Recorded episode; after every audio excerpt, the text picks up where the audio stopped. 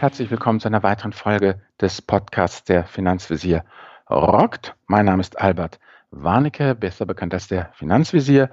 Und ich grüße nach Lübeck an den Finanzrocker Daniel. Hallo, wie geht's? Ich grüße zurück, Albert. Mir geht's gut, denn heute haben wir eins meiner Lieblingsthemen, was du aber vorstellst. Disruption ist heute das Thema und ich bin schon sehr gespannt, was du uns da zu diesem Thema heute erzählen wirst. Ja, also fangen wir doch mal mit dem Vorstellungsspruch ganz kurz an. Da habe ich den ehrenwerten Gottlieb Daimler hier gefunden und Herr Daimler sagt ganz klar, ich kann es jetzt nicht im richtigen Dialekt sagen, aber er sagt, die weltweite Nachfrage nach Kraftfahrzeugen wird eine Million nicht überschreiten. Ganz klar, natürlich, es kann nie mehr als eine Million Autos geben. Warum? Allein schon aus Mangel an verfügbaren Chauffeuren. So, damit wollte ich jetzt einmal die Disruption einleiten.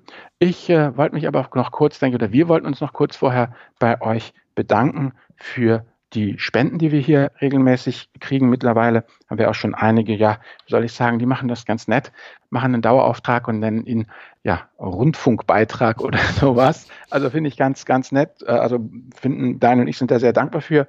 Also, äh, wie gesagt, findet ihr unter jedem Podcast, wenn ihr uns eine Spende zukommen lassen wollt, das wandert dann in neues Equipment, beziehungsweise eben einfach ins äh, Podcast-Hosting. Genau, und in Bier manchmal, weil wir gehen ja auch essen und tauschen uns aus, welche Themen wir als nächstes besprechen. Ja. Das darf man auch nicht vergessen. Und nein, nein. Äh, da fließt es auch rein. Genau. Ja, unsere Redaktionssitzung, ne? Das ja. muss sein, klar. Dann eben. Also jetzt aber, jetzt sind wir disruptiv. Meine Lieben, Disruption, was ist das überhaupt? Also, ist es ein schillerndes Wort. Es tritt zumeist mit dem Wort Technologie auf, also disruptive Technologie. Und äh, ja, aus meiner Startup-Vergangenheit, äh, muss ich jetzt doch ein bisschen sagen, ist es irgendwie doch so eine Vokabel, die den revolutionär visionären Approach des angehenden Startup-CEOs ebenso richtig zum Leuchten bringt. Und in diesem Zusammenhang bedeutet eigentlich disruptiv und Disruption bis nächsten Mittwoch ist die Weltherrschaft errungen. So. Also, das ist immer, da wird auch mit diesem Wort viel um sich geworfen. Aber Disruption ist eigentlich ja das englische Wort disrupt, zerstören, unterbrechen. Daher kommt es her und ähm, beschreibt halt einen Vorgang, so die Definition, bei dem eben ein richtiger Umbruch stattfindet. Also keine evolutionäre Erweiterung, sondern bestehende traditionelle Geschäftsmodelle, Produkte oder Dienstleistungen werden richtig eben abgelöst. Es kommen kleine Unternehmen hoch, Nischenunternehmen, die dann irgendwie immer so weiter expandieren mit ihrem Produkt, bis sie dann auf einmal mit ganz neuen Lösungswegen äh, ja, äh, etwas zustande bringen, was die Alten gar nicht so hinkriegen, weil sie eben in ihren großen Prozessen gefangen sind. Ist eigentlich auch jetzt nichts so super Neues, weil äh, der gute Schumpeter, ja, der hat ja äh, das schon irgendwie eingeführt unter der schöpferischen Zerstörung und er hat schon geschrieben, 1942, ja, 1942 schreibt er, mal kurz zitieren darf, die Eröffnung neuer, fremder oder einheimischer Märkte und die organisatorische Entwicklung vom Handwerksbetrieb und der Fabrik zu solchen Konzernen wie dem US Steel illustrieren den gleichen Prozess einer industriellen Mutation, wenn ich diesen biologischen Ausdruck verwenden darf, der unaufhörlich die Wirtschaftsstruktur von innen heraus revolutioniert, unaufhörlich die alte Struktur zerstört und unaufhörlich eine neue schafft. Also, das hat er damals schon eben erkannt wenn ich jetzt kurz vorgreifen darf, meine Medienempfehlung jetzt schon hier rein sneaken. Oh, das sei hier ganz neu. Ja, du. Also, ähm, ganz interessant, es gibt hier den Harvard-Professor Clayton Christensen und der hat dieses Buch Innovators Dilemma schon geschrieben. Mhm. 1995 halt der hat eigentlich diesen Begriff der Disruption da geprägt. Also dieser Mann, Clayton Christensen, ist eigentlich untrennbar eben mit, mit diesem Thema Disruption ver, verbunden. Und dieses Buch ähm, wurde vom Economist als eines der sechs wichtigsten Bücher des letzten Jahrhunderts ausgezeichnet. Mhm. Also finde ich auch, es ist aktuell wie eh und je. Ich habe es mir damals auch gekauft, habe es immer noch nochmal reingeguckt. Also es ist auch, auch wieder ne, typisch Ami gut geschrieben, ja, also es ist nicht trocken oder so, eine coole Sache. Und letztendlich geht es bei diesem Innovators Dilemma, so hieß sein Buch, das Innovators Dilemma, besteht eben darin, dass etablierte Unternehmen eben alles richtig machen. Sie hören eben ganz genau auf ihre Kunden, ja, haben den Wettbewerb im Auge, investieren viel Geld in neue Technologien und scheitern eben doch an der Innovation und, und ver verlieren. Ja, warum? Weil die Unternehmen natürlich, ja, eben Prinzip eins, ne, in der Verteilung ihrer Ressourcen sind sie abhängig von ihren Kunden und Investoren. Also es wird das gemacht, was die Kunden wollen kleinere Märkte. Ja, am Anfang sind ja diese ganzen äh, Disruptoren erstmal kleiner, schwächer, nicht so gut. Also wenn du jetzt zum Beispiel anguckst hier, ähm, Nehmen wir einfach mal Streaming, ja, also äh, oder die Vorform des Streamings, File-Sharing, Napster und mhm. so, ja, die haben überhaupt keine CD-Qualität erreicht, ja, also äh, äh, und selbst heute äh, streamen Spotify und Pandora irgendwie 160 Kilobit pro Sekunde, das ist weniger als als MP3, ja. Ich habe nochmal eben recherchiert, Spotify Premium hast du auch nur 320 Kilobit pro Sekunde, das ist in etwa Qualität von der MP3. Also mit mhm. anderen Worten, wir haben hier eigentlich ein Produkt, was ähm, ja minderwertig ist. Ja, also wie soll ich sagen, hier mein audiophiler äh, Kumpel, mit dem wir immer die, die Netflix-Abende machen, der ist eben auch, ne, der hat wirklich eben, weißt du, so Boxen, ja. kennst du ja, wenn du die ausräumst, sind sie so geräumig, kannst du an Studenten vermieten.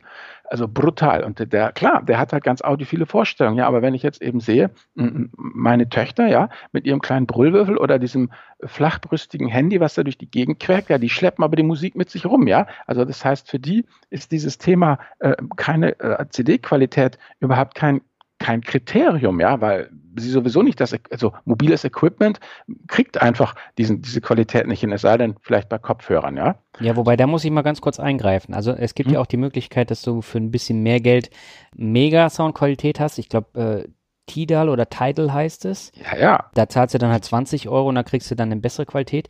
Und ich als CD-Liebhaber, ne, mit mehreren tausend CDs hier, ich muss auch sagen, ich nutze seit Jahren fast nur noch Spotify und wir haben hier eine Bose-Box, über die wir dann äh, Musik hören und das ist qualitativ natürlich schlechter als über eine richtige Anlage, aber ich finde es jetzt gar nicht so, äh, so viel schlechter. Eben, das ist ja die Pest. Ja. Wenn du halt, dieses ist es gut genug. Und das ist ja das, was eben genau das Problem beim Innovators Dilemma ist, ja. Wenn du halt im Konzern bist und deine äh, äh, äh, Charts dahinlegst, dann sagst du einfach hier, wir haben aber einfach das bessere Produkt. Nur das Problem ist, dass eben Prinzip 4 vom Innovators Dilemma, die angebotene, so heißt es hier wunderbar formuliert, die angebotene Leistungsperformance übersteigt die nachgefragte Leistungserwartung. Mhm. Ja, und damit bist du dann noch nicht bereit dafür eben zu bezahlen, ja. Und es ist natürlich das Thema klar, Prinzip 5, Märkte, die es nicht gibt, können halt auch nicht untersucht werden. Das heißt, äh, wenn du halt irgendein was hast, was sich gerade entwickelt, wie Cloud Computing zum Beispiel, also ich meine, ja, wenn es wenn, halt kein Cloud Computing gibt, was willst du da eine große Marktanalyse machen über einen Markt, den es eben nicht, nicht gibt, ja? Mhm. Und Disruption ist eben genau dieses Thema zum Beispiel, WhatsApp ersetzt die SMS. Ja? ja. Oder Christensen vergleicht in seinem Buch da halt diese alten Computer von DEC, die VEX oder die IBM 3019, so ein Zeug, also diese kühlschrankgroßen Dinger, die also keine Riesencomputer waren, sondern in der Mitte, ähm, die haben sich ja totgelacht, als die ersten PCs rauskamen. Ja, aber trotzdem haben sie eben gegen den äh, PC verloren, weil äh, ja am Anfang eben schlicht und ergreifend das Leistungsversprechen des PCs, was halt Edge, du kannst, ne, personal, ich bin personal, du kannst ohne beim Admin zu betteln Rechenzeit haben und die Rechenzeit, die angeboten war, war erstmal gut, war, war natürlich vollkommen minimal im Vergleich zu so einer VEX, ja, aber sie war gut genug für das, was auf dem Desktop zu machen war. Und mit der Zeit wurden die immer besser und auf einmal kam Client Server und dann war Schluss mit dem ganzen Modell, ja, oder einem Cloud Computing, SAS, einfach ein Abo nehmen, all diese ganzen, ganzen äh, Geschichten oder hier Digitalkamera ersetzt eben das, das Blatt Papier. Da habe ich so ein wunderbares äh, Beispiel hier, ja. Also, die neue Technologie, jetzt einfach, wie komme ich von der, von der Digitalkamera? Also, du hast hier die neue äh, Technologie, ist die Digitalkamera, die bietet aber für bestehende Kunden keinen Mehrwert, ja, da sie einfach zu groß, zu teuer, zu schwer ist. Und hier als Beispiel ist es eben, ähm, dass eben die Digitalkamera äh, DC100 von Kodak hatte im Jahr 1991 50.000 Euro gekostet, ja, wog mehrere Kilo und hatte, äh, hatte eine Auflösung von 1,3 Megapixel. Mhm. Erinnerst du dich noch ganz früher an die Oberbonzen mit ihren dicken äh, Mercedes, die dann ganz stolz den Kofferraum aufgemacht haben und dieses kiloschwere äh, äh, äh Mobiltelefon, irgendwie C-Netz war das dann mhm. rausgeholt haben? Genau. Diese Backsteine. So ja, mhm. richtig Riesendinger. Ne? Ja. Die neue Technologie hat technisch einzigartige Vorteile, ja, die aber für die bestehenden Kunden noch keine Rolle spielen. Auch wieder Disruption, Beispiel Digitalfotografie. Digitale Fotos lassen sich abspeichern, bearbeiten und leicht versenden. Allerdings, beginn, zu Beginn der 90er Jahre hatten ja die wenigsten Fotografen Computer und vor allem Internetverbindung. Ja, ich meine, ich habe ja bei 97 bei Yahoo angefangen, da ging das erst langsam los mit diesem äh, Boris Becker, der drin war, ne? AOL und so. Ja. So, dann gucken wir wieder, die neue Technologie bietet durch den technisch bedingten Vorteil nur einen kleinen, deutlichen Mehrwert für einen Nischenmarkt. Ja? Die mhm. Nische ist aber wegen dieser kleinen Stückzahl natürlich unattraktiv für den Marktführer. Ja, Beispiel Digitalfotografie. Die ersten Kunden waren eben Agenturen, die haben halt die Verwendung digitaler Fotos für Printmedien geschätzt, ja. Mhm. außerdem verbreiteten sich die Digitalkameras, das ist als Erweiterung für Videokonferenzen auf PCs und Laptops, ja. So, und da hast du sowieso ja Mini-Bandbreiten, da brauchst du gar keine große Auflösung, ja. Da ist es eher ein Vorteil, ja. Mhm. So. Aber die neue Technologie, Digitalfotografie, entwickelt sich anfangs langsam, langsam, dann immer schneller und so nach und nach legt sie halt alle Kinderkrankheiten ab. Genau. Das wissen wir ja nun selber, ne, dass die Preise für Digitalkameras sanken erst langsamer und dann wurden sie eben immer schneller, immer kompakter, immer besser. Und das gute Moore'sche Law hat dann da wirklich zugeschlagen. Genau. Und dann ist es eben die neue Technologie, ja, wird dann immer, wie soll ich sagen, besser. Und auch die alte Technologie wird immer ausgereifter, immer ausgereifter, immer besser und äh, interessiert aber die Kunden dann irgendwie nicht mehr. Ja, also das heißt, bei der analogen Fotografie wurde dann eben das Advanced Fotosystem eingebaut und gemacht und getan. Das heißt, da wird aus dem Dino nochmal versucht, das letzte Tuning rauszuquetschen, aber die breite Masse eben interessiert es dann nicht mehr. Die sagen, ich kaufe eine Digi-Kamera und bin fertig. So. Und äh, ja, und dann der letzte Todesstoß ist halt, dass sich die Kundenpräferenzen verändern. Du hast bisher einen irrelevanten Zusatznutzen gehabt. Ja, das war eben dieses Abspeichern und Versenden. Ja, und gut, und heute ist ja Abspeichern und Versenden, ich meine, das Kernthema bei, bei WhatsApp. Und damit sind digitale Bilder natürlich viel praktischer als, als analoge, weil sich halt das ganze Ökosystem geändert hat. Und so, so geht dann eben Disruption. Hm. Ja, nicht nur, nicht nur das. Also wenn du jetzt äh, siehst, äh, mir reicht zum Beispiel ein Smartphone komplett aus, um äh, ja. Fotos jetzt unterwegs zu machen. Und die kannst du auch viel schneller jetzt bei Facebook, bei Instagram, also nicht nur WhatsApp hochladen. Und das ist natürlich ein klarer Vorteil. Ja gut, das ist ja klar, man, das sehen wir ja auch. Wie gesagt, ich habe jetzt hier mal versucht, Finanzdisruptionen zu, zu finden, weil, ähm, wie soll ich sagen, das andere, was ich dann hier ganz wunderbar gefunden habe bei meinen Recherchen, war ja eben, wie ich am Anfang schon sagte, ne, die Disruption wird ja immer, immer gern genommen, weil es ist ein cooles Wort, aber oft genug ist die Disruption halt vielleicht gar keine Disruption, sondern einfach eine qualvolle technologische Adaption, ja, also wo mhm. man halt einfach äh, äh, durchmacht, wo sich also das Businessmodell gar nicht grundsätzlich ändert, sondern wo man auf einmal äh, nur in Anführungsstrichen dann halt kein Papier, sondern ein digitales Formular hat, wo aber der Prozess sich letztendlich eben überhaupt nicht, nicht ändert. Also äh, nicht jede digitale Transformation ist eben auch gleich eine, eine Dis Disruption letztendlich, denn ähm, ja, wie soll ich sagen, ähm, hier, wenn man mal guckt, was man hier haben wir noch die wunderbare Definition letztendlich, ja nicht jede digitale Transformation ist auch eine Disruption, wenn halt jetzt einfach ein Geschäftsmodell digital abläuft, aber die Prozesse gleich bleiben, dann ist es eben keine Disruption, auch wenn viel, viel Gejammer in der äh, Firma ist. Ich habe jetzt hier mal den Ast Finanzdisruption ja mal aufgeschrieben und ähm, da bin ich mir einfach gar nicht so, so sicher. Zum Beispiel ist der ETF ja ein disruptives Produkt, ja, also gut. Ähm, er wurde bei seiner Einführung verlacht, ja, und war ein klarer Misserfolg. Es war ein unterlegenes Produkt nur für den Nischenmarkt, ja, weil man eben zu der Zeit, als die ETFs aufkamen, durchaus mit aktivem Investing auch eine Menge Geld verdienen kann.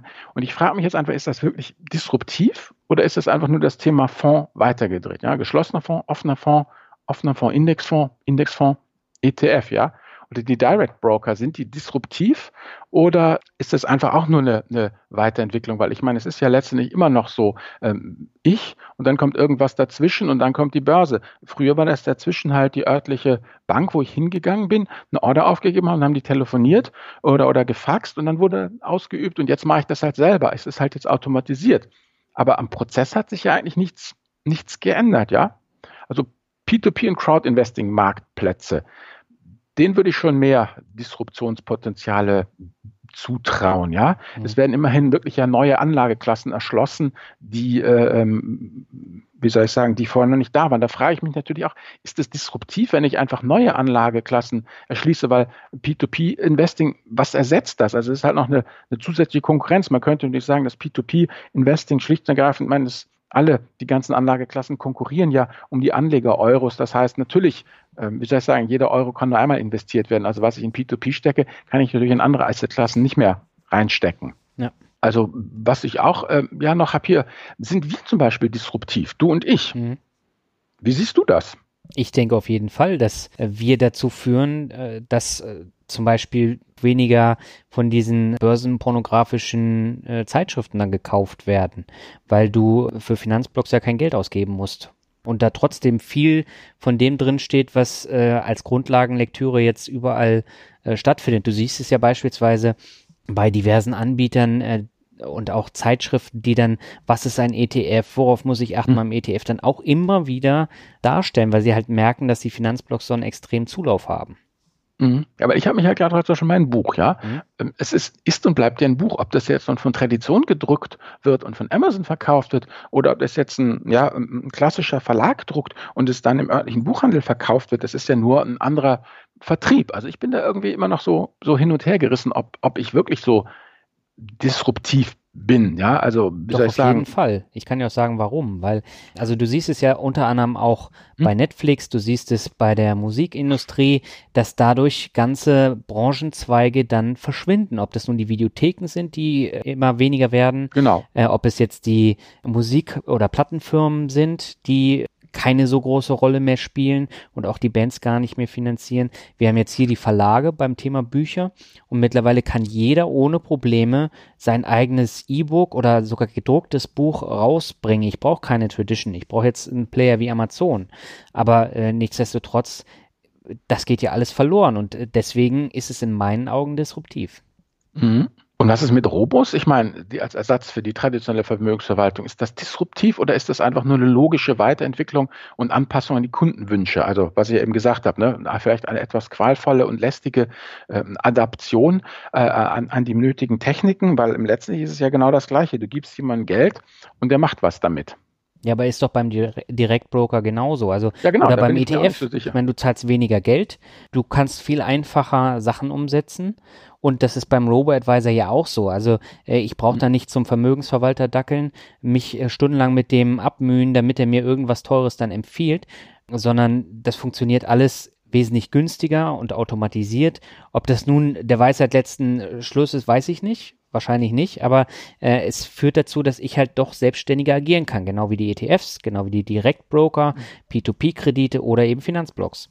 Ja, genau. Mein Punkt ist eigentlich eher, dass das einfach, ja, dass es keine Disruption ist, sondern einfach nur eine, ja, eine Adaption, eine evolutionäre äh, Transformation eben weg vom, vom Analogen, weg vom, äh, äh, äh wie soll ich sagen, vom klassisch traditionellen hin eben zum, zum digitalen. Aber ich bestreite so ein bisschen dieses, bloß wenn es von den Rubikon überschreitet, von analog nach digital, mhm. dass es dann gleich disruptiv ist, weil der Prozess ist ja letztendlich der gleiche. Ich, ich renne halt nicht mehr zum Vermögensverwalter, sondern ich setze mich halt von Monitor und tippe meine blöden BaFin-Abfragen halt jetzt in den Monitor ein und lande dann halt beim, beim, beim Robo. Also für mich ist unzweifelhaft die Blockchain eine Disruption, weil da wirklich ja. eben was, was, was auf die Beine gestellt wird, was so noch nicht da war, was wirklich total anders ist und wo eben, ja, wir sehen ja, ne, Thema Kryptowährung, wo halt das Thema Währung, wo aber auch das Thema, was ich eigentlich viel, viel interessanter finde,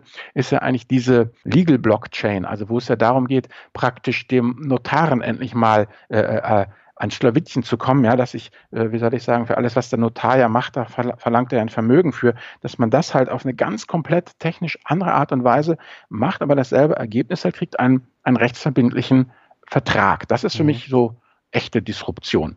Was ich auch sehr disruptiv finde übrigens, ist die Lehman-Pleite und die Subprime-Krise. Inwiefern? Weil da ja die mörderische Regulation angefangen hat. Mhm. Also danach hat ja wirklich eben der Regulator, die Behörden, die, die Staaten angefangen, massiv zu, zu, zu regulieren. Und da sind ja auch viele Sachen eben jetzt, ne, MIFID 2 und so, da ändert sich die Landschaft ja massiv. Das könnte ich mir auch noch als Disruption vorstellen, weil das wirklich eine Erschütterung der Macht war.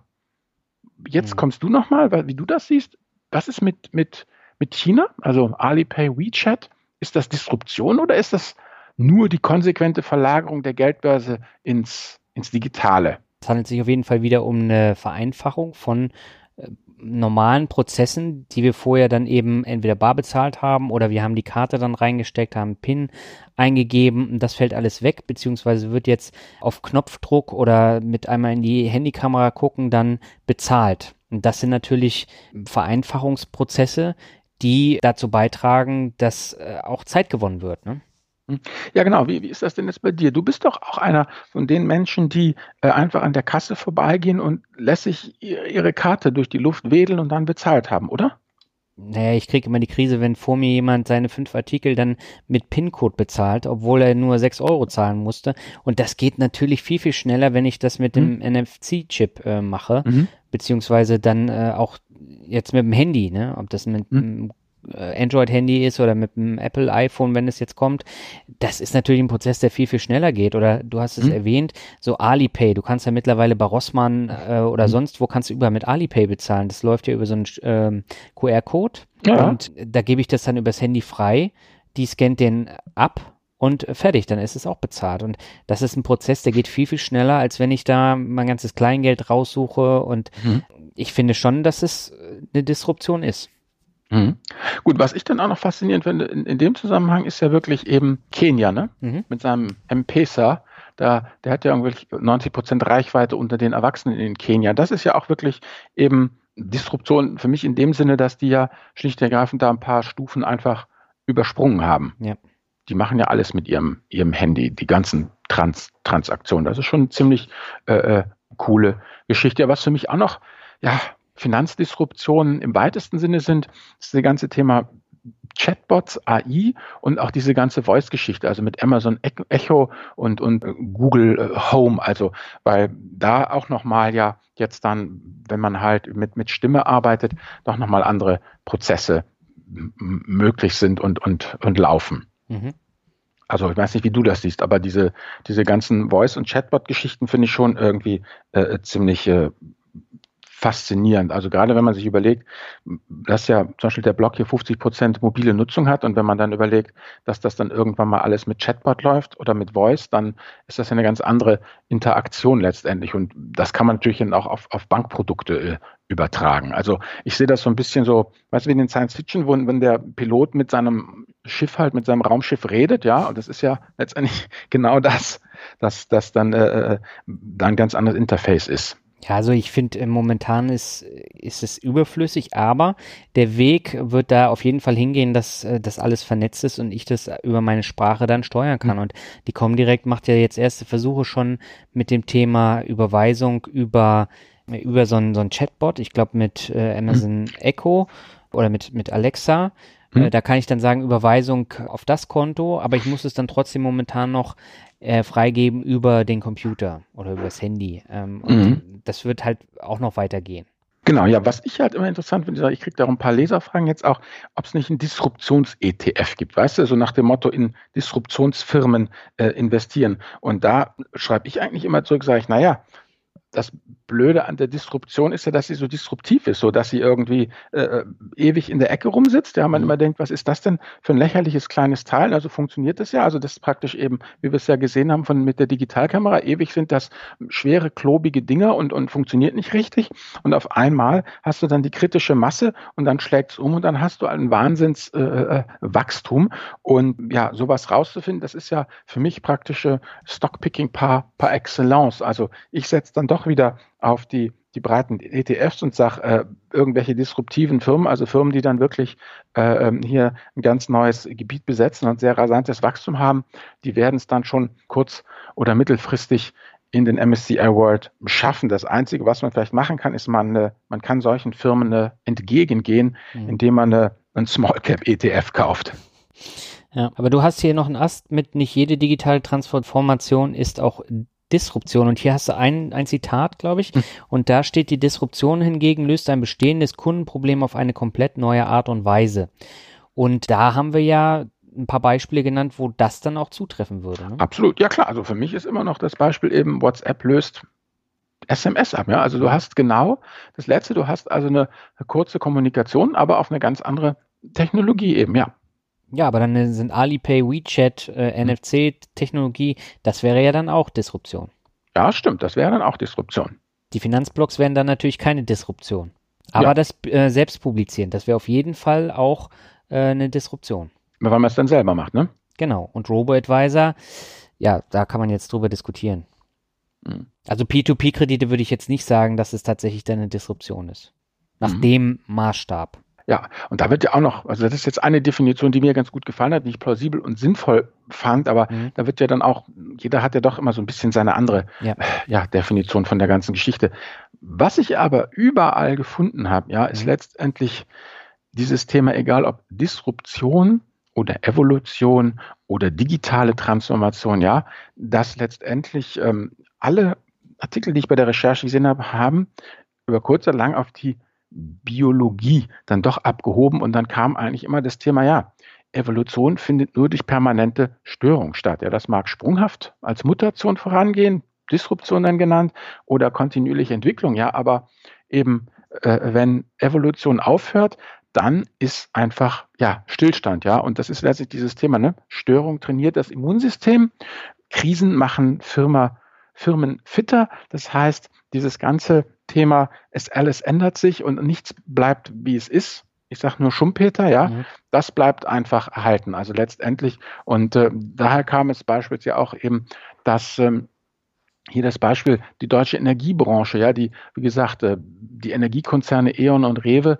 äh, äh, Rewe ist ja schon, RWE, arme Rewe, nein, ich ziehe das zurück, ich ziehe ein E ein und bleibe bei RWE. E und E.ON. Ich meine, die haben ja Monopolisten, die waren träge und innovationsfeindlich und selbstgerecht. Also die, ja, wie soll ich sagen, für die kam eben dann, gab es keine Evolution, weil Evolution nicht nötig war. Und dann gab es halt irgendwann den großen Krach und den großen Knall. Klar, dann gab es einmal die Fukushima-Geschichte, äh, wo die Atomhalle abgedreht wurden, dann die ganzen Geschichten mit, mit der Ökoenergie. Und jetzt müssen sie auf einmal äh, äh, äh, rotieren und stellen eben fest, dass sie eben nicht mehr in einer Welt leben, wo Strom von zentralen Großkraftwerken bereitgestellt wird, sondern ja, dass letztendlich viele Leute ja, Energie auf dem Dach haben oder dezentral Allerdings ist ja so, mit dieser Disruption, die wird ja, ja, wie soll ich sagen, durchaus ja positiv gesehen letztendlich. Vielleicht nicht die, die betroffen sind, ja, aber gesamtwirtschaftlich äh, ist es ja eigentlich eben positiv. Es wird was Neues geschaffen, etwas Besseres geschaffen. Sachen werden äh, angeboten, die es früher so noch nicht gab, entweder, oder bestehende Sachen werden zu deutlich geringeren Kosten angeboten. Das ist vielleicht nicht schön äh, für die, die da mitten beteiligt sind, aber ja, volkswirtschaftlich, gesamtvolkswirtschaftlich durchaus gut. Ich habe hier eine sehr interessante Geschichte nochmal hier mitgebracht jetzt äh, zum Thema dieser ganzen Plattformökonomie, weil viele von diesen disruptiven Firmen kommen ja aus dieser Sharing Economy, der Plattformökonomie, Airbnb, Uber, Lyft, diese ganzen Geschichten. Und da ist eben die große Frage, sind die disruptiv? Oder nur Parasiten, die es eben ausnutzen, ja, dass es ja Sozialsysteme gibt und man deshalb zum Beispiel bei Airbnb als Vermieter brutto für netto untervermieten kann. Ich habe ja einen interessanten Artikel gefunden, den ich auch dann gerne in den Shownotes verlinken äh, würde. Und das ist von der Ökonomenstimme und die sagen, Zitat, die Sharing-Ökonomie basiert zu einem großen Teil darauf, dass sie ihre Fixkosten abwälzt. Das hat Konsequenzen nicht nur für einzelne Branchen, sondern für die Marktwirtschaft an sich. So, und da geht es einfach darum, dass wir eben äh, hier in der Wirtschaftsordnung ja leben, die im Großen und Ganzen, ja, natürlich gibt es auch wieder eine Ausnahmen, aber letztendlich die Anbieter dazu zwingt, die vollen Kosten auf die Verbraucher abzuwälzen. Also du musst einfach die Kosten, die du hast, äh, äh auf die Verbraucher abwälzen, noch einen Profit obendrauf. Und äh, wenn du das nicht machst, dann bist du irgendwann bankrott und fällst eben aus dem äh, Markt raus. Ja, mhm. aber was Sie hier sagen, ist bei der Sharing-Ökonomie ist die Subventionierung aber das Geschäftsmodell. Ja, und diese Subventionen sind eben nicht staatlich, sondern privat. Ja, äh, nehmen wir jetzt einfach mal an, du wärst jetzt wieder viel äh, unterwegs und äh, dann sagst du, sagt dir einfach zu Hause, okay, hier die, das Zimmer, in dem du sonst immer bist, das kann man jetzt mal, mal untervermieten, ja. Also meldet ihr euch halt bei Airbnb an, äh, äh, nehmt einfach äh, Geld ein und ja, jeden Euro, den ihr ja einnimmt, der geht dir erstmal in die, in die Kasse rein, weil das Zimmer ist ja sowieso da, ja. Und äh, bei euch, die, die Lebenshaltungskosten werden ja eben nicht durch die Airbnb-Geschichte äh, gedeckt, das ist einfach nur ein Zubrot, sondern eben durch andere Geschichten. Und da fallen die Sozialleistungen an und da wird in die sozialen Sicherungssysteme eingezahlt. Und da äh, da läuft es dann halt so. Wenn du jetzt wieder zurückkommst und dann fällt halt, fallt ihr halt aus dem Airbnb-Markt raus, aber vielleicht äh, bin ich dann dabei, ich sage, okay, meine drei Töchter ziehen irgendwie aus, ja, wir haben hier im Haus Platz, dann trete ich eben in den Airbnb-Markt. Und auch ich verdiene mein Geld halt eben mit anderen Sachen, nicht mit Airbnb. Und kann eben da auch eben, weil meine Fixkosten sowieso da sind, einfach eben ja so nach dem Motto äh, nur noch meine variablen Kosten meinen Gästen eben anrechnen. Fürs Frühstück, den zusätzlichen Stromverbrauch oder so. Und der Rest ist eben Reingewinn, ist Zusatzeinkommen, ja, davon gebe ich noch einen Teil an die Plattform ab und und fertig, ja. Aber mhm. Airbnb mhm. geht ja jetzt noch weiter. Also die bieten ja jetzt nicht nur Unterkünfte ein, sondern eben auch Aktionen, Touren, alles, was dazugehört, äh, was der Tourist dann irgendwo haben möchte. Genau. Und äh, damit wälzen sie ja trotzdem dann einen anderen Bereich wieder um. Ja, genau. Aber immer eben dadurch, äh, weil der Preisvorteil eben nicht auf einem echten Kostenvorteil beruht, mhm. sondern auf der privaten Subventionierung der Fixkosten. Ja, das bringt natürlich eine Disruption, aber keine, die einen wirtschaftlichen äh, äh, Vorteil bringt, weil eben äh, diese ganzen Geschichten einfach auf der Ausbeutung eben äh, der Subventionierung äh, durch Dritte eben funktioniert. Hier, also zum Beispiel, wenn man das hier hat, so, die, die, diese Plattformgeschichten, du hast eben hier, äh, dass die neuen Anbieter nicht unbedingt bessere Leistungen mit geringeren Kosten erbringen, sondern es liegt einfach darauf, dass eben die Fixkosten auf die alternative Einkommensquelle abgewälzt werden. Also ich gehe arbeiten, habe da meinen Verdienst, ja, und äh, deshalb kann ich es mir leisten, praktisch ähm, Airbnb einfach nur als Zubrot zu betrachten oder wenn ich irgendwie Auto fahre oder irgendwas was verleihe. Und die Profis, ähm, die ähm, sind dann halt einfach äh, die Gelackmeiten, weil die Leute, die dann in dem Bereich wirklich ihren Lebensunterhalt professionell verdienen wollen, die kommen natürlich nicht ähm, hinterher, weil die natürlich eine ganz andere äh, Fixkostenbelastung haben. Ein Hotel oder ein, ein Taxifahrer, der wirklich eben sein Geld damit verdienen äh, muss und nicht nur äh, sich ja ein Zubrot verdient. Deshalb haben wir ja oft im, in dem Taxigewerbe auch diese Geschichten, dass eben Studenten oder irgendwelche andere Leute da äh, arbeiten, die dann zum Beispiel zum Teil von Sozialleistungen befreit sind und all solche ähm, Geschichten. Ich sehe das ja auch hier wieder, äh, wenn man äh, zum Beispiel hier diese Ferienjobs da äh, für Studenten, das ist ja auch das Studentenprivileg, dass die halt dann Sozialabgaben äh, äh, frei sind oft. Und äh, ja, klar, da kann dann Brutto für Netto eingenommen werden. Es ist ja in diesem Fall im Sinne des Staates und man sagt, okay, dann studieren die halt schneller, haben sie das Geld und werden dann zu gescheiten Steuerzahlern. Wenn sich das halt verfestigt, ja, dann ist es halt irgendwie gesamtwirtschaftlich schlecht. Also das fand ich schon eben sehr, sehr interessant. Also dass Disruption eben teilweise schlicht und ergreifend ähm, ja so über, über Bande äh, funktioniert. Also man denkt ja, die Disruption liegt eben daran, dass äh, Privatleute äh, Auto fahren können, dass Privatleute Zimmer vermieten können. Aber in Wirklichkeit liegt das Geschäftsmodell eben darin, dass ähm, hier eben äh, letztendlich eine Subventionierung abgegriffen wird, dass das das Geschäftsmodell ist. Also das hatte ich so auch noch nicht ähm, gesehen. Also das fand ich wirklich deshalb sehr sehr interessant. Hm, und was ist jetzt mit äh, so einer Firma wie Ryanair?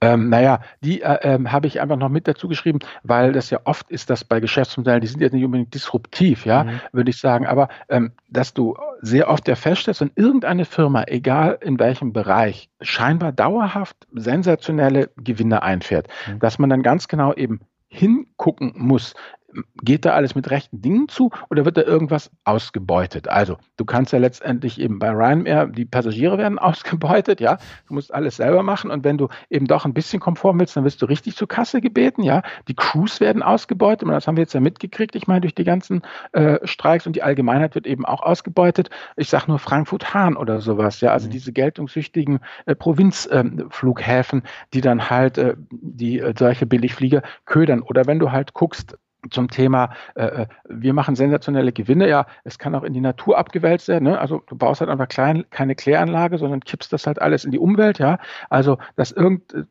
letztendlich, dass die Profite ist immer die Frage, sind die Profite echte Profite oder werden die Profite eigentlich zu Lasten Dritter äh, mhm. erzielt? Wobei diese Dritte eben Mensch oder Natur eben sein können. So, deshalb habe ich Ryanair da noch mit reingeschrieben. Also nicht, weil ich unbedingt finde, dass die so wahnsinnig äh, disrupt, disruptiv sind. Hm. Aber äh, würdest du denn hm. generell jetzt äh, Uber oder Airbnb nutzen, wenn du die Möglichkeit hättest? Oder würdest du von vornherein sagen, nee, das nutze ich eh nicht? Ähm, also mein Fahrverhalten sieht eigentlich so aus, dass ich entweder Fahrrad fahre mhm. oder äh, öffentliche Verkehrsmittel nutze oder eben das eigene Auto. Ja, mhm. aber wenn wir kein eigenes Auto mehr hätten, dann würde ich mir das angucken. Aber ich bin ja eigentlich auch in Bereichen unterwegs. Ich weiß gar nicht, ob es in Hamburg das überhaupt gibt. Nee, gibt's ja? nicht. Ja, also dann. In Deutschland gibt es ja Uber allgemein nicht, zum Beispiel. Ja, siehst du, ja. genau. Also von daher und in, in, in anderen Ländern bin ich bis jetzt in die Verlegenheit gekommen. Ich würde es einfach mal, mal ausprobieren, ja, wie es, wie es äh, funktioniert. Aber ich sehe das schon skeptisch. Und Airbnb haben wir tatsächlich auch mal genutzt, mhm. waren da eben sehr unzufrieden, äh, weil wir dann ja letztendlich eben schon was rausgesucht hatten in Wien, was auch gute Kritiken bekommen hat. Und das war dann halt einfach, ja, eben so eine Abzockbude, weißt Da ging es also nur durch massenweise Touristen durchzuschleusen. Mhm. Also ich denke mal, ähm, dass vielleicht ähm, Airbnb durchaus interessant sein kann in Bereichen, die nicht so hoch frequentiert sind. Aber wenn du halt in Wien, Barcelona, in diesen ganzen Touri-Hotspots, glaube ich, äh, ja, ist da nichts mehr mit Sharing-Ökonomie und, und dieses schöne, fluffige, ja, wir binden uns alle Blumen ins Haar und sind ganz lieb zueinander, sondern das ist auch ein knallertes Kommerzmodell. Und dann habe ich da offen gesagt auch meine Probleme mit, eben durch diese Subvention, weil ich meine, ähm, im, im Hotelgewerbe wird ja eh nicht besonders gut ähm, verdient und wenn die dann noch zusätzlich unter Druck kommen, äh, beziehungsweise eben auch, auch Wohnraum einfach entfremdet wird. Ja, also ich meine, wenn ich mir das anhöre, da in Barcelona, dass irgendwie die Leute, die in Barcelona leben, sich Barcelona überhaupt nicht mehr leisten können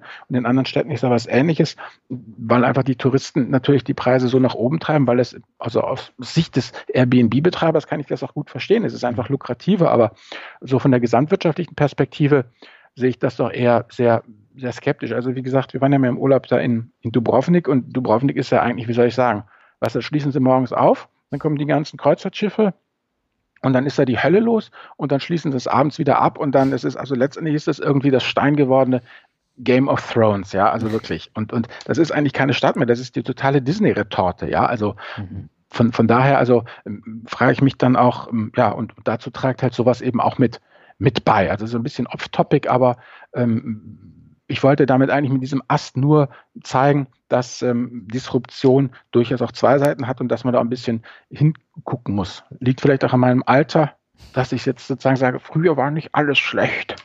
Na gut, aber alles hat irgendwie zwei Seiten. Man muss halt immer das dann ja. auch von beiden Seiten betrachten und das versuchen hm. wir ja auch immer. Also nichts genau. ist jetzt der goldene Weg, der äh, komplett nee, richtig ist, aber es gibt halt positive und negative Aspekte. Aber wie würdest du ja. denn jetzt generell Disruption beschreiben? Also ist es gut für dich oder würdest du sagen, Disruption ist jetzt doch nicht so tolle?